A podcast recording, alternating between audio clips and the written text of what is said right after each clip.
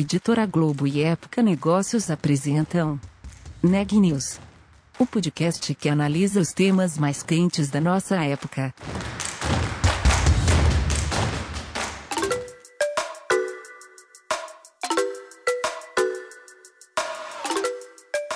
Olá, meu nome é Ana Laura Stachewski, eu sou da Época Negócios e você está ouvindo mais um episódio do Neg News nosso podcast sobre como navegar e liderar em tempos de incerteza.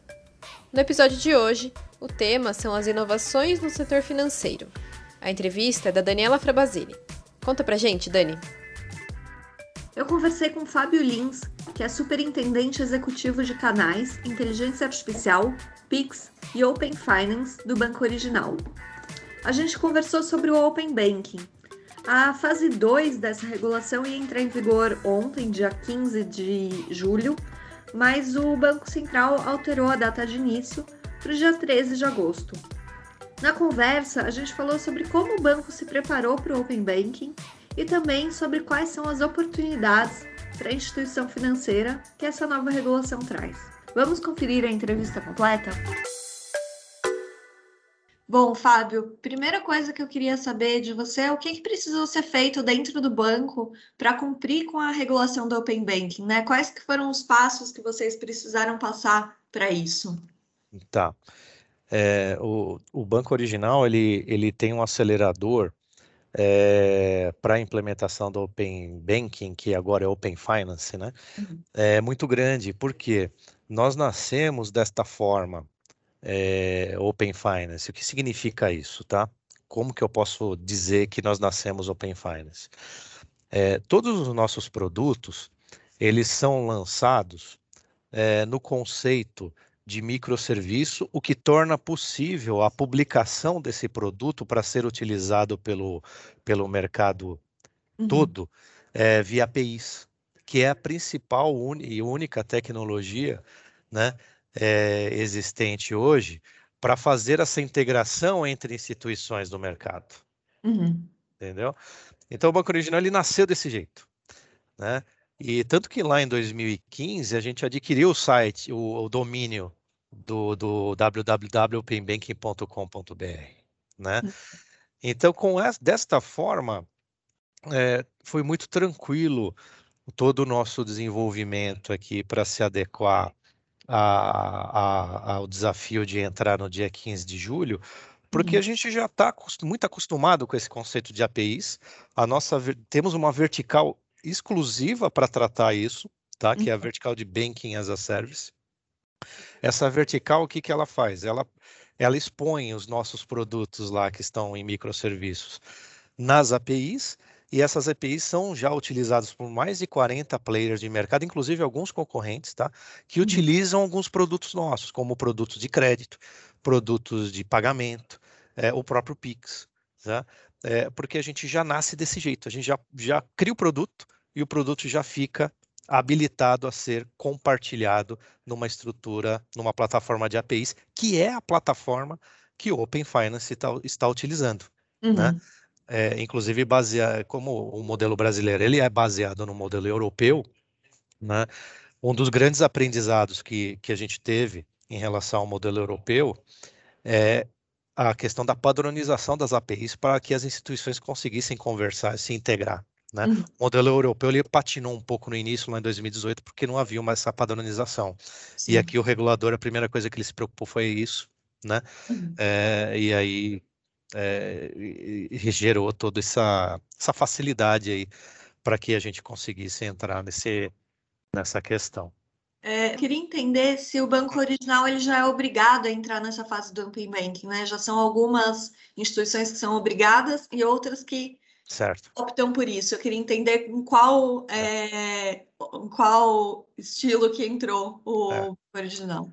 O banco original ele entrou como voluntário, não uhum. é obrigado, ele não é obrigado a participar de todas as etapas, todas as fases do Open Banking, inclusive essa aqui de, de da fase 2, que seria amanhã, ele uhum. não é obrigado a entrar, mas lá no início do ano, até por conta de disso fazer parte da nossa vida aqui, né? É, a questão do Open Finance faz parte da nossa vida. Então, lá no início do ano, a gente formalizou para o Banco Central que uhum. nós entraria, gostaríamos de entrar né, pedimos essa autorização para o Banco Central para entrar como voluntário em todas as etapas, desde a fase 1, e a gente entrou na fase 1, uhum. estamos prontos para entrar na fase 2, tá? Inclusive. Agora esse adiamento, né? É, ok, né? É, eu já falo um pouquinho sobre o adiamento, mas para você ter uma ideia, é, a primeira certificação necessária para entrar nessa fase 2, tá? Seja voluntário ou seja participante obrigatório, é a certificação de segurança. Uhum. E, e, dos 26 participantes dessa fase 2, de novo, entre obrigatórios e voluntários, né, apenas 14 conseguiram Uhum. atingir a certificação internacional de segurança, e hoje não é um deles, é um dos 14. Entendeu? Então, assim, a gente compreende, aí falando um pouquinho do adiamento, né, a gente compreende que o mercado, é, e é isso que está na, na resolução que foi publicada hoje do Banco Central sobre o adiamento, é, que algumas instituições ainda não estão certificadas, né, a gente compreende, principalmente para quem tem o seu legado, o seu parque tecnológico mais antigo, que não está preparado com esse conceito de serviços e de APIs, é, a gente compreende o adiamento, né?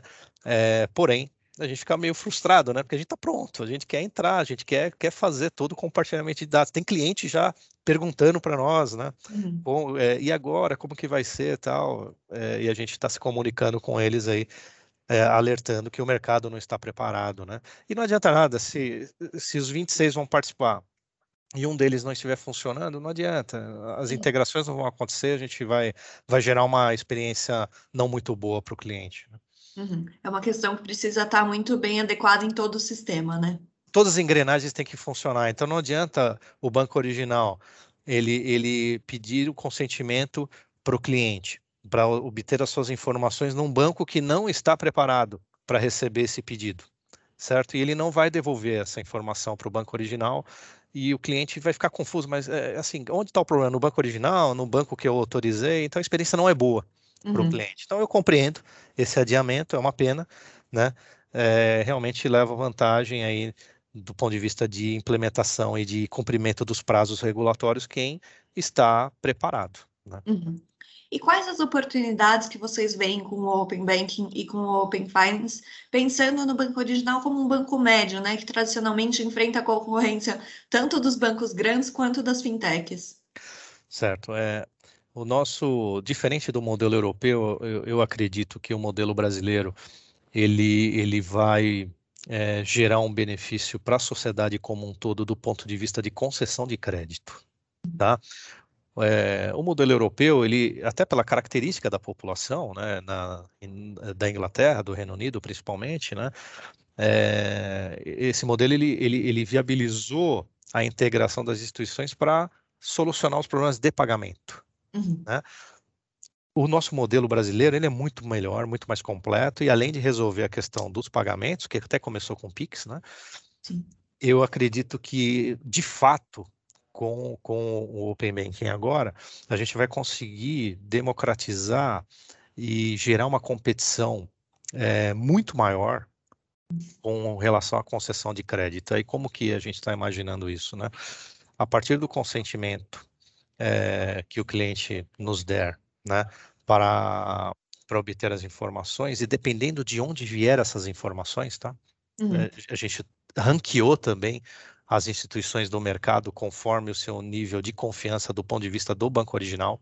Tá? Ah, tá. É, a gente vai poder conceder ou aumentar os limites é, em até 40%.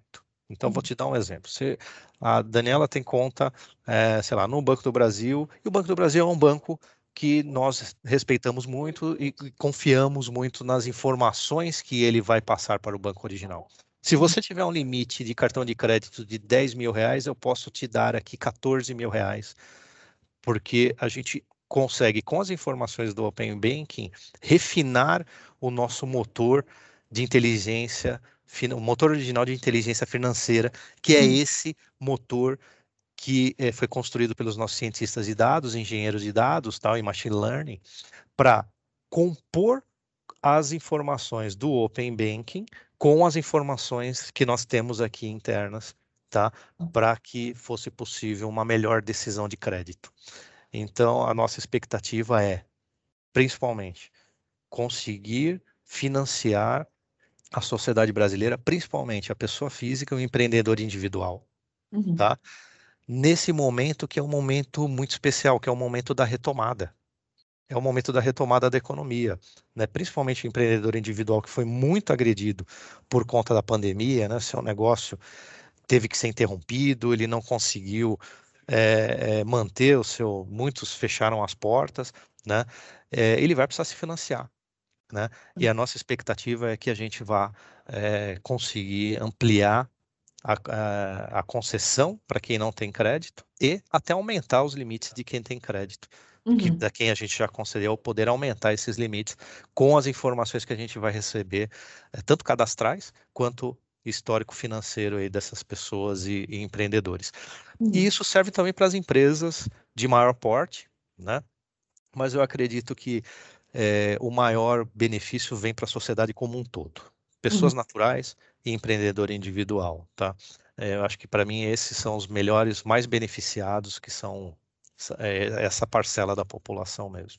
Uhum. E tá. quais são os riscos? A gente está falando aqui de aumentar é, de uma forma significativa a concessão de crédito pelo banco original. Como que fica o risco de inadimplência?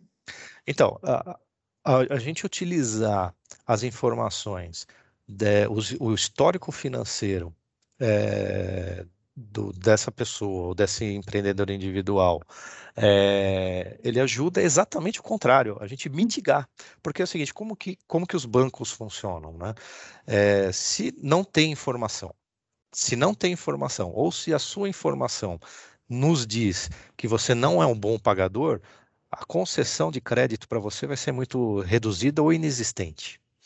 Então, o que a gente quer é exatamente ter mais informações sobre, sobre, sobre a pessoa, certo? Para que a gente consiga ser mais assertivo e conseguir personalizar a oferta. Então, com isso, a gente entende que ao invés da gente não conceder, a gente vai conceder uhum. de uma uhum. forma personalizada, certo? E, obviamente, Daniela, assim, se, se no histórico financeiro a gente é, verificar que eh, essa pessoa não é um bom pagador, né, é, ela vai continuar sem hum. ter o crédito aprovado. Então, é, é uma máquina que gira, né? Então, assim, é, a, a, boa notícia do Open Bank é essa, que a gente vai poder ter acesso irrestrito desde que a pessoa é, consinta as, as, suas informações do mercado, para que a gente consiga ser mais assertivo. Então, uhum. tudo isso para quê? Para que a gente consiga é, personalizar a oferta e mitigar o risco de inadimplência. Uhum. Tá? É melhor ter a informação do que não ter. Sim. É. E você falou aí de aumentar a quantidade de dados. É, para que isso faça sentido para os negócios, para que isso se traduza em algum benefício para os negócios do Banco Original, a gente precisa também de toda uma parte de inteligência de dados e de machine learning também, como você mesmo já falou sobre isso. O que, que vocês fizeram de adequação no banco original, ou que vocês já tinham é, para é, conseguir é, capturar todas essas oportunidades do Open Banking? Certo. Uma coisa muito importante é, com essa enxurrada de informações que a gente vai receber é a tempestividade de análise e de resposta para o cliente. Então, nós todo o nosso processo aqui de processamento das informações do Open Banking, ela vai acontecer na nuvem, tá? Hum. Em nuvem. Isso garante escalabilidade, porque será uma quantidade gigantesca de informação, né? Assim espero, né? Que todos os clientes consintam e até prospects e tudo mais consintam, de, nos confia essa eh, a, a obtenção das informações, né?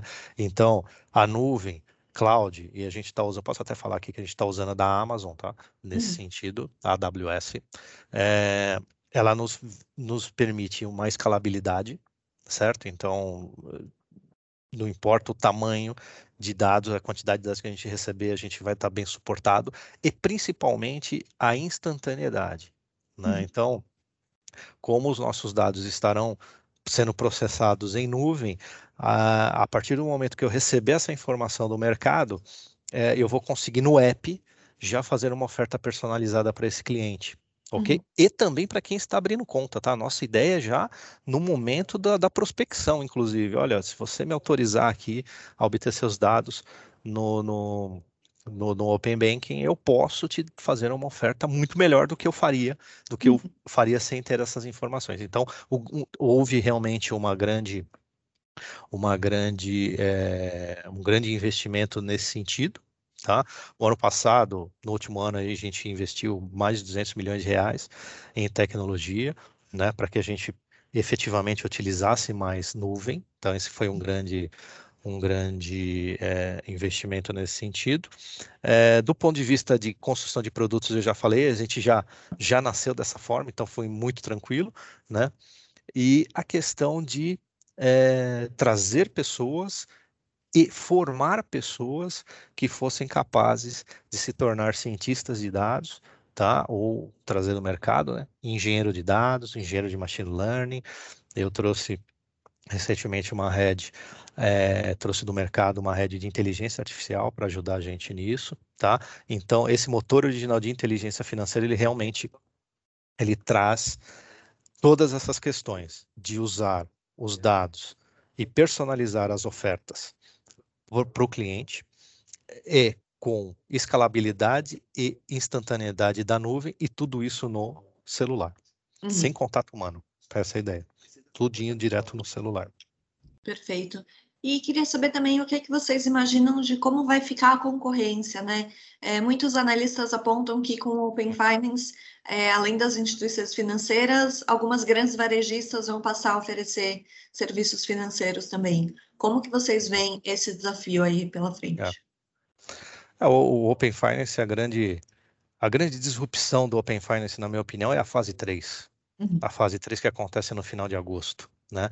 Que é onde o, o, qualquer estabelecimento, seja financeiro ou não, desde que autorizado pelo Banco Central, vai poder oferecer serviços financeiros, uhum. né? É, e o original tá, o banco original está muito tranquilo em relação a isso, porque nós acreditamos que o cliente ele é soberano. Isso não é demagogia. O cliente é soberano, tá? Nas suas escolhas. Então, assim, se ele quiser ter o cartão de crédito do banco original e quiser ter conta corrente no no concorrente, zero de problema. Uhum. Ele, o, o cliente, hoje, o que manda é, o que influencia muito na decisão do cliente é a experiência que lhe é oferecida. Então, se o cartão de crédito do banco original oferece uma boa experiência para o cliente, ele quiser ter o cartão de crédito nosso, não tem problema nenhum. Tenha o cartão de crédito, tenha um empréstimo no concorrente, Zero de problema. Ou se ele quiser, ele gostar muito da experiência do nosso app e ele quer ter a conta corrente no nosso app aqui do banco original e ter o cartão de crédito da concorrência, zero de problema também. Via Vertical Banking as a Service, eu faço o débito da fatura do concorrente, do cartão do concorrente no banco original.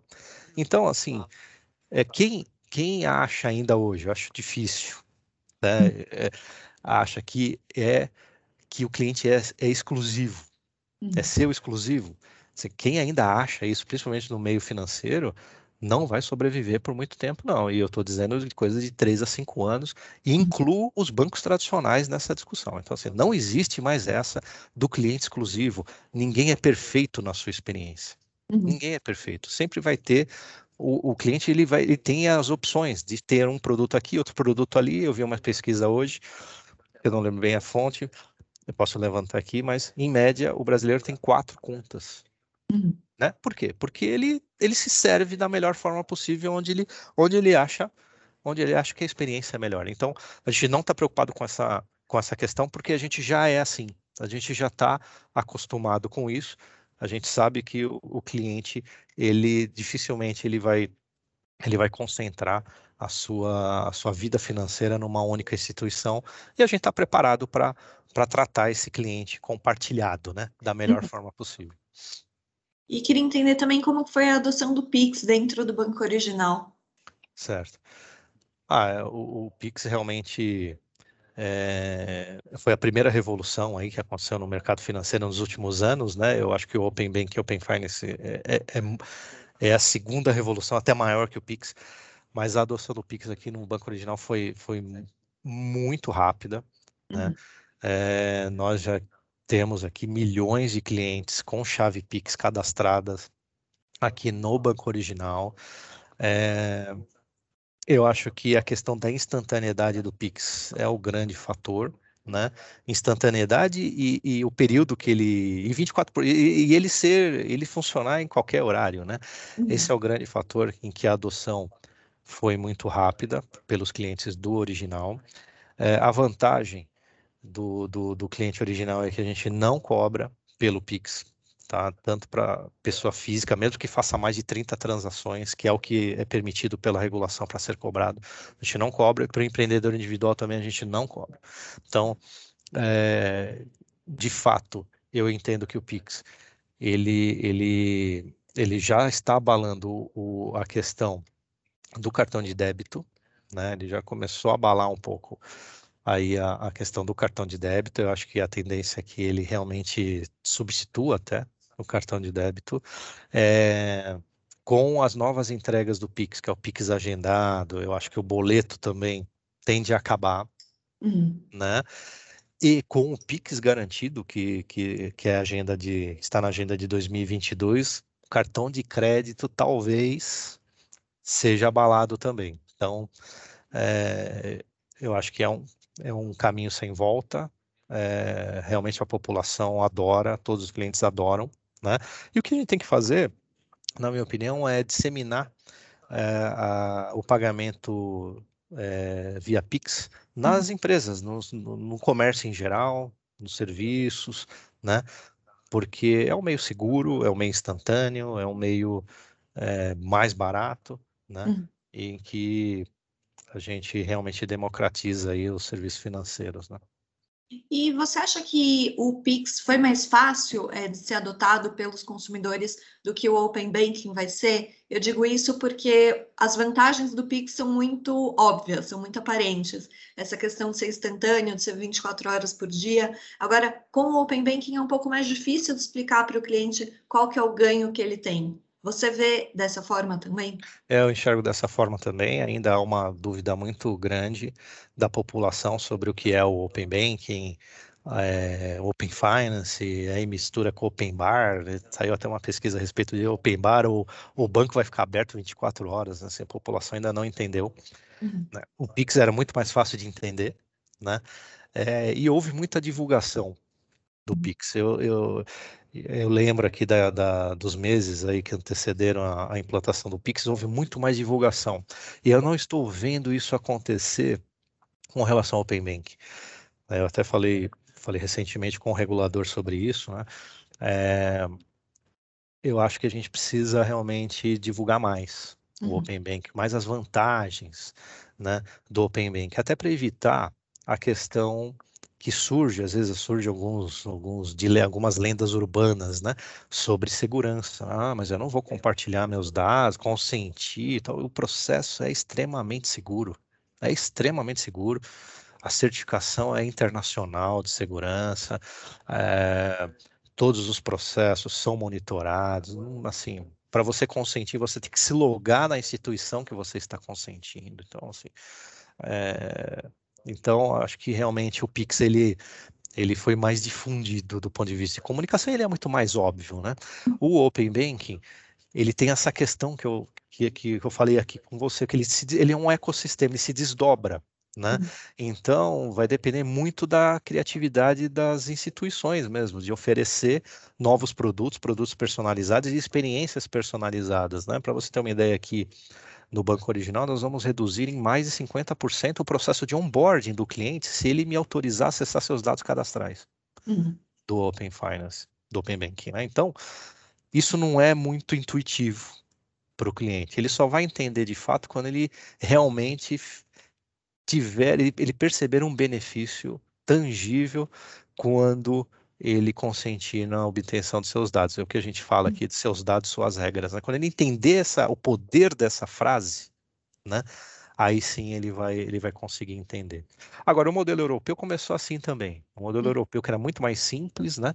ele começou assim também. No primeiro ano foi, foi devagar, tal, teve a questão da, da padronização e depois, né? e depois ele engrenou. Eu acho que vai ser assim também esse ano principalmente. A nossa missão aqui é orientar cada vez mais o nosso cliente. A gente tem uma pauta gigante aqui de comunicação educativa sobre isso. Como o site é nosso, do openbank.com.br, também a gente fala muito do, do, do dos benefícios para o cliente, né?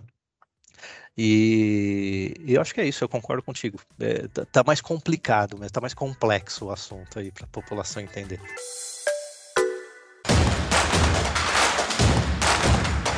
Esse podcast é um oferecimento de Época Negócios.